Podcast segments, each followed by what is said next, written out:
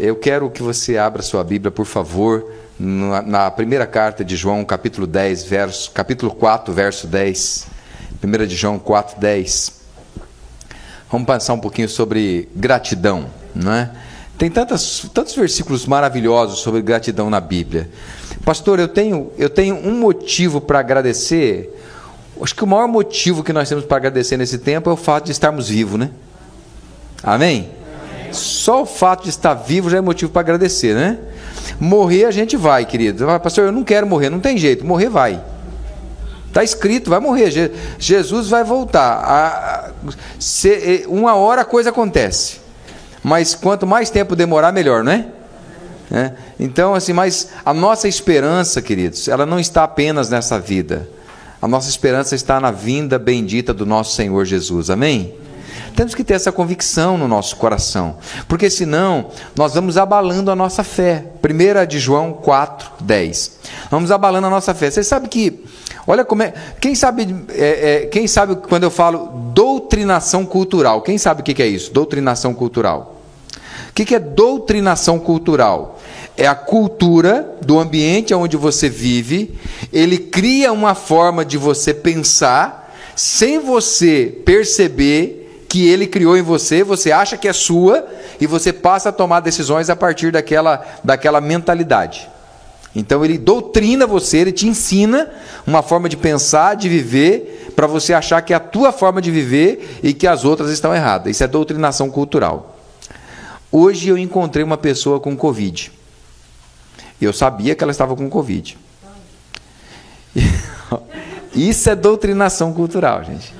Exatamente isso. Eu encontrei ela, eu vi ela, ela lá e eu aqui. Na hora eu pensei, cadê o álcool? Eu preciso passar álcool na minha mão. Aí depois eu fiquei pensando na viajada que eu dei na minha cabeça. Nem na mão dela eu peguei. Não encontrou nada. Vocês estão entendendo? O que, que, a, o que, que a doutrinação, a cultura imposta faz com a gente? Ela cria em nós um estilo de vida, uma forma de viver em que nós achamos que está correto. Veja, eu não estou fazendo apologia a contra, não, pelo contrário. Eu acho que nós precisamos tomar todos os cuidados possíveis sempre, não só por nós, mas também pelos outros. Amém, queridos? Eu estou dizendo que às vezes nós estamos tão focados em uma coisa e nós deixamos de viver as verdades de Deus. E Deus tem tantas verdades maravilhosas para nós. Deus tem tantas promessas maravilhosas para nós. Ou não se apegue ao que o mundo fala, se apegue ao que a palavra de Deus fala. Então, o primeiro motivo que nós temos para agradecer é o fato de estarmos vivos, amém? O segundo motivo que nós temos para agradecer é que nós temos a palavra de Deus. A palavra de Deus, que você poder ter o privilégio de abrir a Bíblia e ler ela todo dia. Olha que maravilhoso. Que maravilha. Você sabe um terceiro motivo que a gente tem para agradecer? A fé. A fé. Você crê que tem pessoas que não têm fé mais em Deus? Elas não acreditam que Deus existe. E elas criaram, inclusive, uma teoria para defender a, a, a, a, teoria delas, que Deus não existe, a tese delas. Então, a fé é motivo de nós agradecermos, porque essa fé, ela nos sustenta. É lógico que o que conduz o cristão não é só a fé. Existem outros, outro, outros alicerces na vida cristã que são importantes, mas a fé é um motivo para nós agradecermos. Pensa comigo, quantas pessoas já fizeram mal para você na caminhada da vida? Agora, se você começa a ter raiva dessas pessoas, se você não consegue gostar dessas pessoas e você começa a viver com as, esses traumas, essas emoções dentro de você, essa situação faz você perder a fé nas pessoas. Aí você não perde a fé em Jesus. Não, em Jesus eu não perco a minha fé. De, do meu Jesus eu não deixo de jeito nenhum. Mas aí ela deixa de ir na igreja.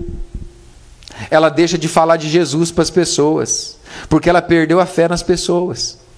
Não, gente, é tudo igual. Gente, é tudo falsa. Gente, ninguém vale nada. Gente, eu não confio em ninguém. E ela perde a fé nas pessoas, ela preserva a fé dela em Jesus, mas ela não compartilha mais do Jesus dela para as pessoas. Olha que coisa mais triste. Como que deve ser triste viver assim? Então, nós temos a fé em Deus alicerçada no sentido em de que nós olhamos para as pessoas e queremos que o Jesus que nós temos esteja também presente na vida delas. Amém, queridos? É motivo para agradecer ou não é? Então eu quero falar um pouquinho com você hoje sobre percebendo gratidão. 1 de João 4,10. Está aí aberto? Está aqui, olha só que lindo. Nisto consiste o amor. Nisto consiste o amor, é uma afirmação. Não em que nós tenhamos amado a Deus, mas em que ele nos amou e enviou seu filho como propiciação pelos nossos pecados. Jesus, ele morreu por mim e por você, mesmo sem sermos merecedores. A Bíblia diz que todos pecaram e carecem, precisam da glória de Deus. Então eu não posso medir o outro a partir dos meus valores. Por quê? Porque Jesus, mesmo sabendo que eu não merecia, ele decidiu morrer na cruz por mim. Isso é lindo, não é? Então eu quero pensar com você um pouquinho sobre percebendo gratidão. Enquanto eu pensava nessa palavra, eu pensava assim: eu não posso pensar naquelas pessoas que fizeram mal para mim, porque eu já as perdoei. Você já perdoou as pessoas que fizeram mal para você? Porque se você não perdoou, você precisa perdoar o tempo todo. Falei, mas eu quero pensar nas pessoas que fizeram bem para mim. Se você pudesse fazer uma lista, desculpa, se você pudesse fazer uma lista das pessoas que fizeram bem para você, quantas pessoas você colocaria nessa lista? Talvez uma das pessoas que eu colocaria na minha lista é minha irmã. A minha irmã me ensinou a fazer o laço do cadarço no quichute.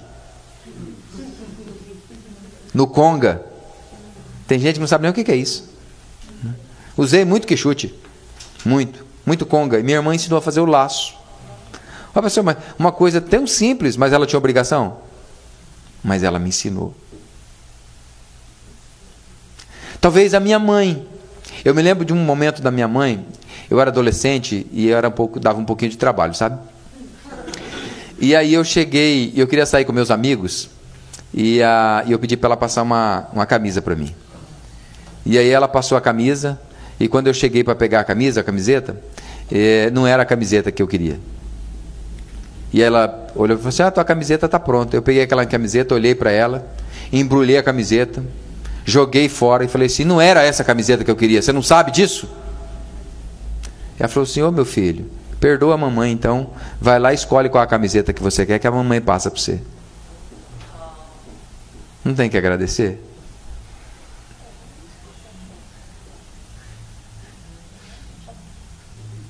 Em 1996, eu quebrei financeiramente. Eu e a Tânia. Estávamos começando a vida de casado.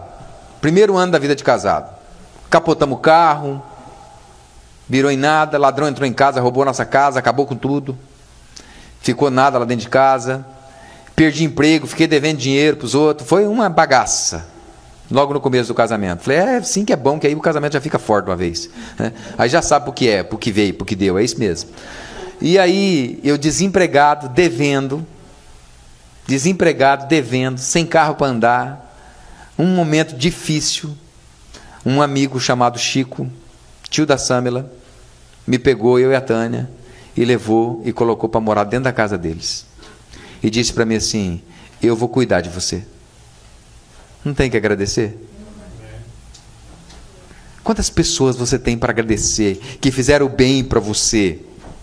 Em Filipenses 4, 6, Paulo diz assim: Não fiquem preocupados com coisa alguma, mas em tudo sejam conhecidos diante de Deus os pedidos de vocês pela oração, pela súplica, com ações de graças.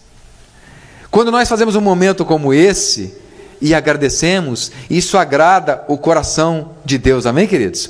Olha, não que eu concorde em tudo com estes escritores, mas veja, William Shakespeare, ele disse: "A gratidão é o único tesouro dos humildes".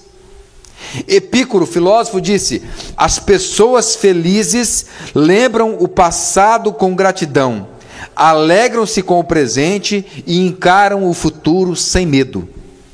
Olha que coisa mais linda. Gustave Flaubert disse: Aos incapazes de gratidão nunca faltam pretextos para não tê-la.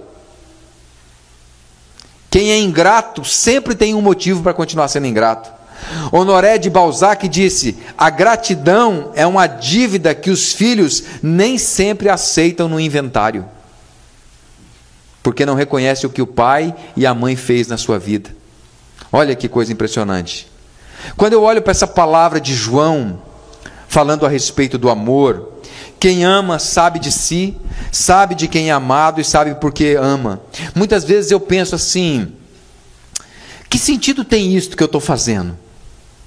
Aí eu começo a pensar a respeito do, dos devocionais que nós fazemos a cada manhã. Aí eu começo a pensar a respeito dos projetos sociais que nós fazemos. Eu começo a pensar a respeito do projeto de, de plantação de igrejas, dos pastores, dos aspirantes de, de como é desafiador, como é desafiador formar um pastor, uma pastora, e, e, mas como é gostoso quando eles recebem a unção pastoral. Nós formamos agora três casais de pastores, ordenamos eles, consagramos eles ao ministério da palavra agora no mês passado lá no Brasil, nesse mês de dezembro, no começo do mês no Brasil, e, e eles mandando mensagem para mim de gratidão porque nós acreditamos neles, investimos neles, e a gente vai perceber agora um, um, um novo descortinar, porque, gente, eu amo ser pastor.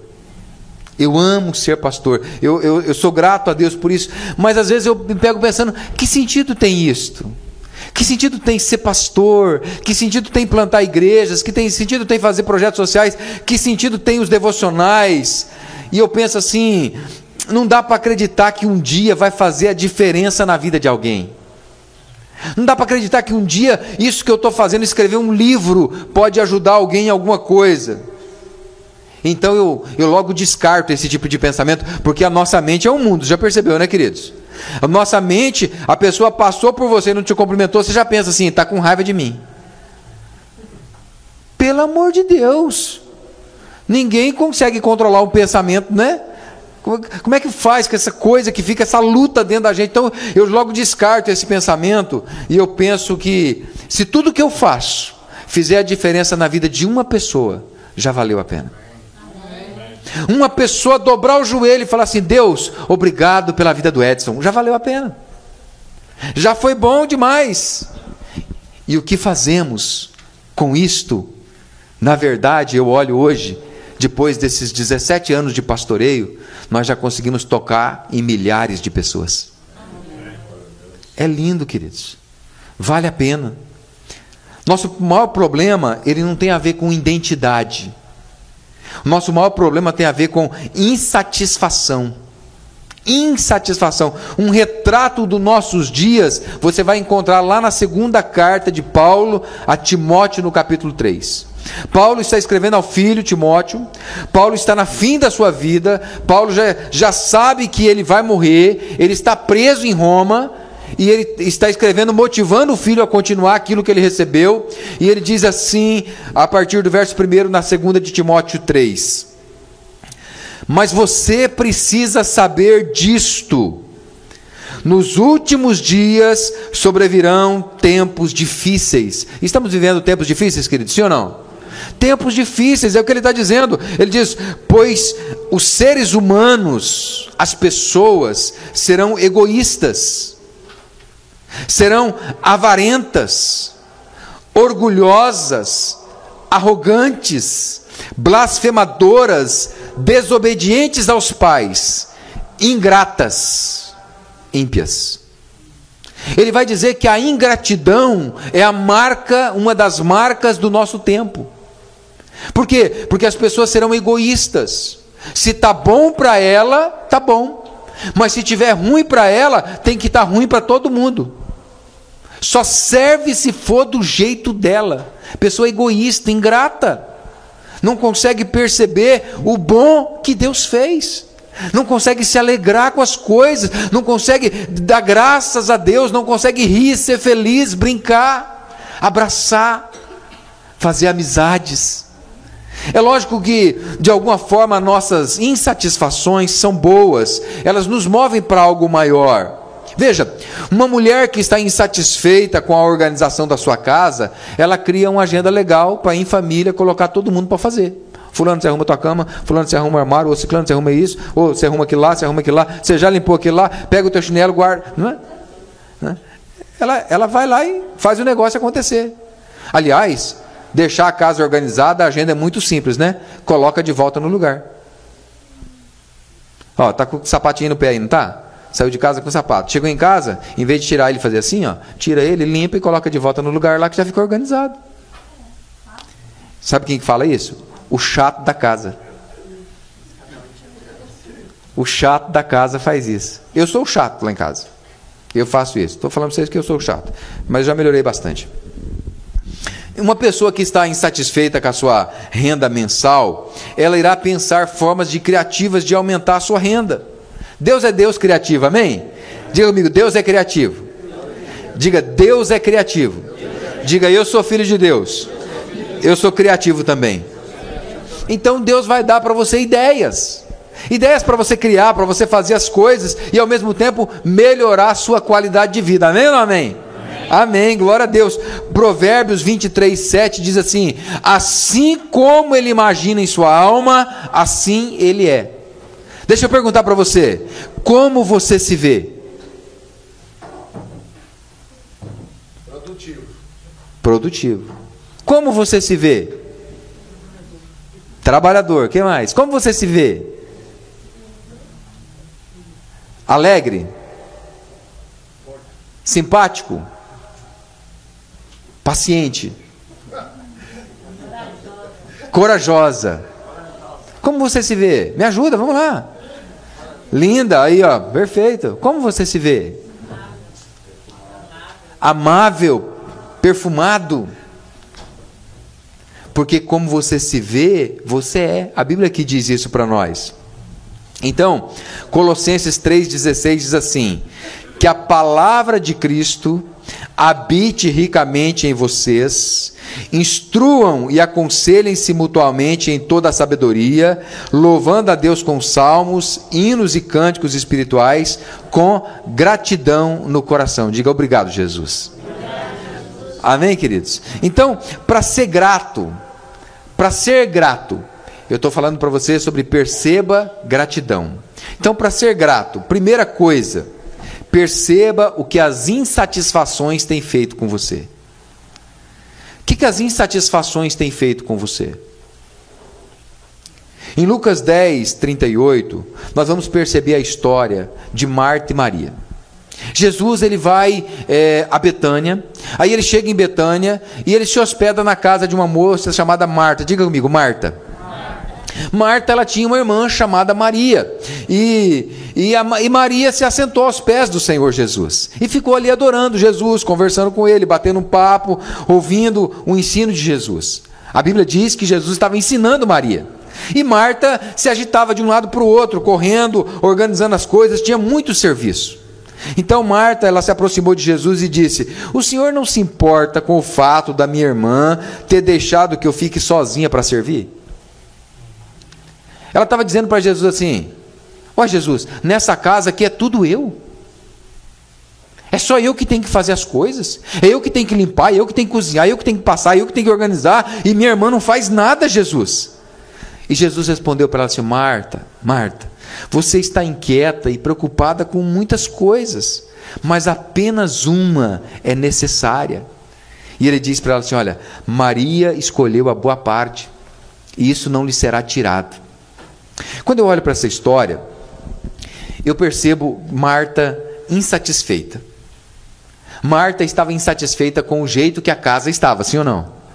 Porque ela está correndo para arrumar a casa. Marta estava insatisfeita com a sua irmã, sim ou não? Insatisfeita com a sua irmã, porque por, tá a casa tudo para fazer, um monte de coisa para fazer, a irmã sentada lá nos pés de Jesus. Poxa, tanta coisa para fazer você na igreja. Pelo amor de Deus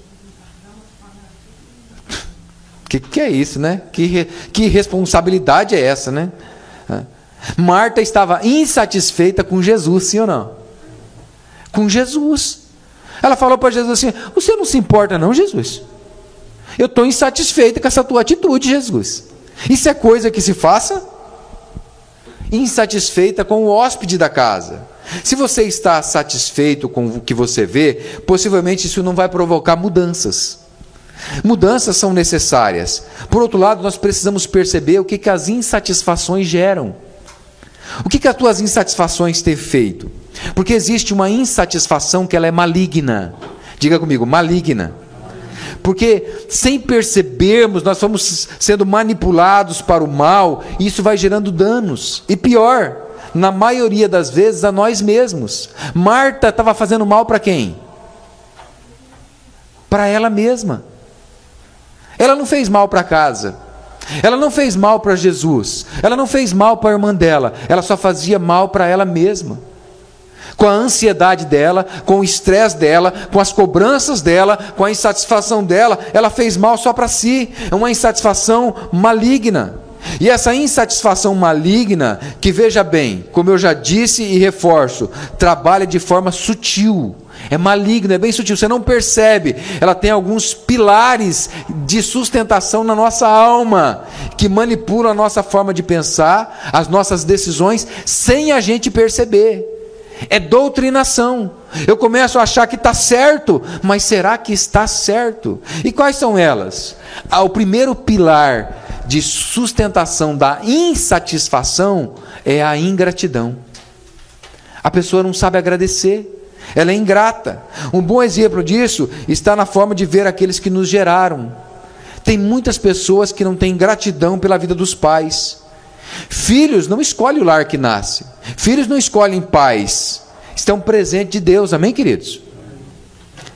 Então, essa é a primeira coisa. A segunda coisa que eu quero deixar para você, quando a gente percebe gratidão, perceber as insatisfações, a segunda é perceba suas escolhas. Em Lucas 15, a partir do verso 12, nós vamos perceber uma história muito legal de, do filho pródigo. A Bíblia diz que um homem, ele tinha dois filhos. O mais moço, então, ele chega para o pai e diz para o pai assim: Pai, me dá a parte da minha herança que me cabe, porque eu quero ela.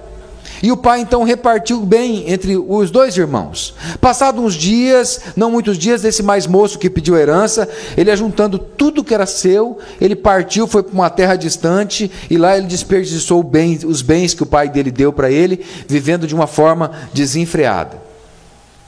Quando eu olho para essa história, aquele que nós chamamos de filho pródigo, né, no Evangelho de Lucas 15, em outras palavras, ele estava dizendo para o pai assim: ó, Pai, eu quero que o senhor morra porque eu não quero mais saber da nossa relação. Eu não quero saber mais da nossa casa. Eu não quero saber mais do meu irmão. Eu não quero mais saber da nossa vida que nós temos aqui. Eu quero viver a minha vida. Para mim, morra, desapareça. Eu não quero mais saber. Ele decidiu que a casa do pai não servia mais. Se os pais são presentes de Deus para a nossa vida, desonrar pai e mãe é ir contra o desejo do próprio Deus e dizer para Deus: Deus, você errou. Esse pai e essa mãe não servem para mim. Esse pai e essa mãe, do jeito que o Senhor colocou, eu não quero. Deus sabia que isso ia acontecer ao longo da história. Deus sabia que sementes malignas iriam gerar filhos ingratos.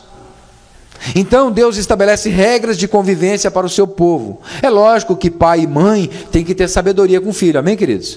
Uma vez eu estava nessa conversa com o Raniel, aí o Raniel falou para mim assim: Ô pai, no que, que eu tenho que obedecer o seu? Eu falei: A Bíblia diz que você tem que me obedecer em tudo. Ele falou: Sério? Eu falei: Sério, em tudo. Ele falou: Mas a Bíblia diz que o pai não pode fazer o filho ficar irado, né? Eu falei: É verdade, meu filho. Então, o pai tem que ter sabedoria também, de não deixar o filho irado, a filha irada né? mas de chamar para um diálogo, para uma conversa, né? e de colocar esse negócio à luz da palavra de Deus. Meu filho, minha filha, e na palavra de Deus, o que, que isso significa? Porque Deus, sabendo dessas sementes malignas, lá quando Ele fez a lei, em, Êxodos, no capítulo 20, no verso 12, ele diz: Honra teu pai e a tua mãe, para que você tenha uma, uma, uma longa vida na terra que o Senhor seu Deus te dá. Ora, o que, que Deus estava dizendo? Para que tudo vá bem, para que você tenha sucesso, para que você seja feliz, eu vou te dar um gatilho: gratidão. Honra teu pai e a tua mãe. Seja grato a Deus para a vida deles. Amém? Talvez você não tenha o teu pai e a tua mãe presente hoje mais na sua vida, como eu não tenho os meus, mas o meu coração é grato em Deus pela vida deles. por todo o bem que eles me fizeram. Sabe, queridos, mostra para mim um filho que desonra os pais, e eu lhe mostrarei uma pessoa que a vida não sorri para ela. Mostra para mim um filho, uma filha que desonra os pais, eu vou mostrar para você uma pessoa que vive de altos e baixos, que as coisas não cooperam em seu favor, que ela está longe de um bom relacionamento com Deus e é uma pessoa infeliz.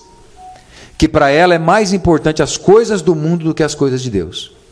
Porque ela não tem relacionamento com Deus. E isso tem uma raiz: ingratidão. Então eu preciso perceber as minhas escolhas, amém? Aquele filho pródigo escolheu viver longe da casa do pai. A terceira coisa que eu quero perceber de você com gratidão, sobre perceba os seus sentimentos. Então, olha, a primeira coisa que eu disse para você é: perceba o que as suas insatisfações têm feito com você. Amém? Diga, as minhas insatisfações. A segunda coisa é perceba as suas escolhas. Diga comigo, as minhas escolhas.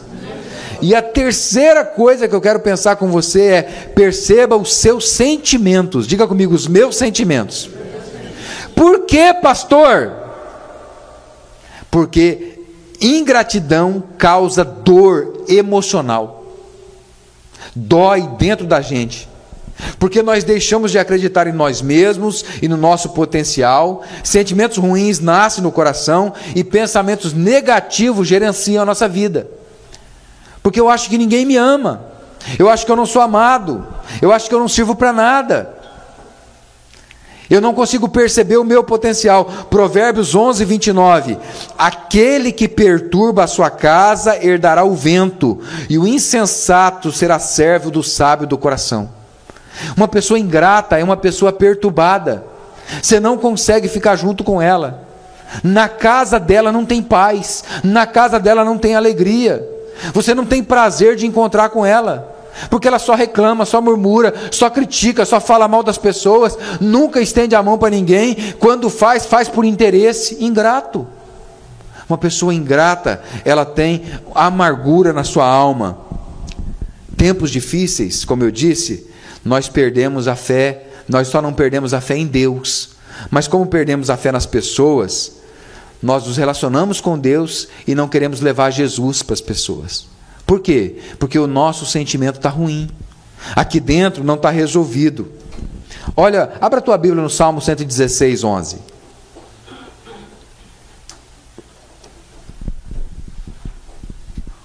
O Igor leu um versículo para nós aqui, ó, do salmista. O Salmo 116, 12, ele diz assim: O que darei ao Senhor por todos os benefícios que ele me tem feito. É bom, não é? Não é bom? Só que o contexto desse versículo, que é muito bom, é de uma alma amargurada. É de uma alma que não está bem com as pessoas. Olha o verso anterior dele, o verso 11, diz assim: Eu disse na minha perturbação, todas as pessoas são mentirosas. Aí ele vai dizer: O que darei ao Senhor por todos os benefícios? Para ele, Deus é bom, mas as pessoas nenhuma vale nada. Está ruim, não está essa pessoa? Uma pessoa que está ruim. Ela reconhecia e queria agradecer a Deus pelo bem, mas estava mal com as pessoas. A ingratidão, ela pode estar presente desde a hora que nós acordamos e não reconhecemos que Deus nos deu mais um dia de vida, até a hora que nós vamos agradecer, vamos dormir sem agradecer por tudo que fez. Ou oh, levantou, não levanta da cama, escorrega da cama. Vai de um joelho. Vai para o joelho. Levantou, acordei. O que, que eu faço? Vou para o joelho. Obrigado, Deus, pela noite de descanso. Eu vou colocar o meu dia na tua presença. Abençoa a minha vida, abençoa a minha casa, abençoa a minha família, abençoa os meus. Você não sabe o que tem lá fora. Você não sabe o que você vai enfrentar lá fora. Tem que ser corajoso demais para levantar pela manhã, sair correndo dizendo que está atrasado e ir para o dia. Tem que ser corajoso demais. Eu sou medroso. Eu acordo e eu já vou para o joelho no chão. Ô oh, Jesus, obrigado pela noite de descanso. Estou colocando meu dia na tua presença. Olha, dificilmente, dificilmente eu saio do meu quarto com menos de uma hora depois que eu acordo. Uma hora. lendo Bíblia, cantando, adorando, falando com Deus. Obrigado, Jesus. Obrigado pela minha casa, pela minha vida, pela minha família, pelos meus projetos, pelos meus sonhos. Aí eu vou dormir. Estamos no culto aqui, então. Glória a Deus pelo culto, amém? Olha só que culto gostoso, que leve, que bacana que tá. Aí eu vou para casa. Aí quando eu chego em casa, ah não, já fui na igreja, hoje vou dormir. Não. Você vai ajoelhar. Pastor, mas eu já fui na igreja, mas nós não estamos falando de igreja, estamos falando de relacionamento. Você vai dobrar o teu joelho e vai falar assim: Jesus, obrigado pelo dia de hoje. Jesus, nós conversou logo pela manhã e foi boa a conversa. Olha o meu dia como foi, Jesus. Mas não conversou com Jesus de manhã, deu ruim durante o dia, chega à noite, oh Deus, Jesus, que dia ruim hoje, hein? Aí Jesus vai falar para você assim: o meu foi bom. O problema teu é que o meu e o teu não estavam junto. Coloca Jesus no teu dia. Coloca Jesus na tua noite. Coração grato o tempo todo. Aprenda a cantar música alegre. Aprenda a cantar música alegre. Eu, eu me lembro, logo que eu, que eu me converti, 1996, Everton. Eu me lembro de uma canção que a gente aprendeu. A alegria está no coração de quem já conhece a Jesus. Olha que lindo. Nós cantava isso, era bom demais. Era bom cantar essa. A alegria está no coração de quem já conhece Jesus. Aí você acorda emburrado. Jesus não está nesse negócio, ué. Tudo que vai fazer é de cara fechado, emburrado, reclamando, murmurando. Jesus não está nisso, não, ué. Como é que ele está nisso? Não está. A alegria está no coração de quem já conhece a Jesus. A verdadeira paz só tem aquele O sentimento mais precioso que veio do nosso Senhor é o amor que só tem. Aí, ó, glória a Deus, aleluia. É isso. Aprenda a cantar canções alegres, aprenda a sorrir, aprenda a dar um abraço, um beijo, a dizer muito obrigado, por favor, né? É, a, fazer o bolo de cenoura, pastor, eu não sei fazer bolo, aprende com, com, com, com o Igor, né? Agora tem um profissional de bolo de cenoura aqui, ó. Já está perfeito. O Danny Boy já ensinou para ele. Agora vai lá, Igor, me, me, me ensina a fazer. Já dá bolo de cenoura para teus vizinhos.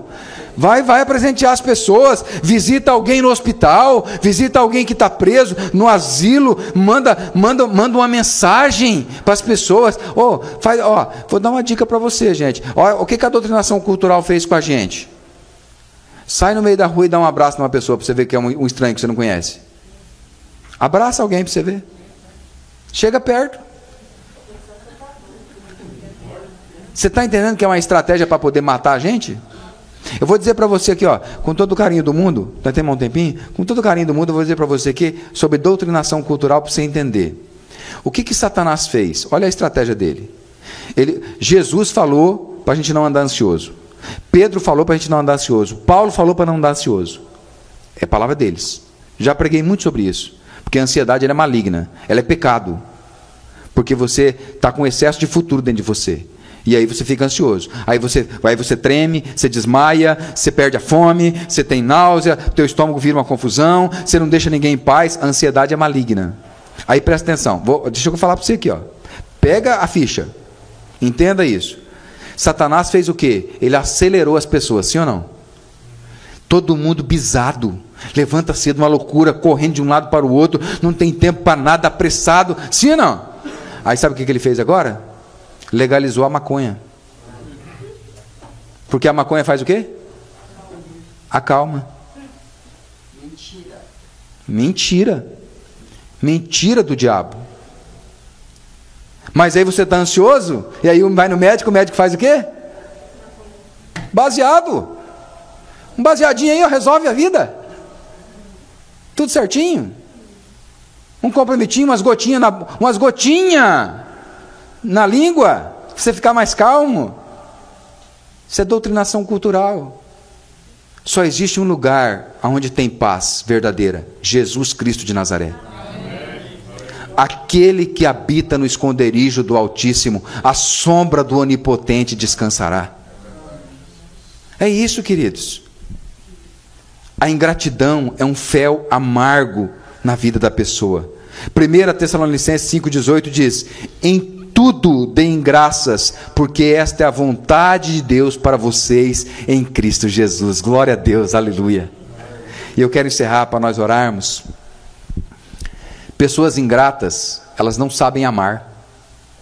Diga comigo, não sabem amar. Porque elas não conhecem o poder do amor. O amor é poderoso, queridos. No que consiste o amor? Nós amamos porque somos gratos por sermos tão amados por Deus. Diga, eu sou amado por Deus.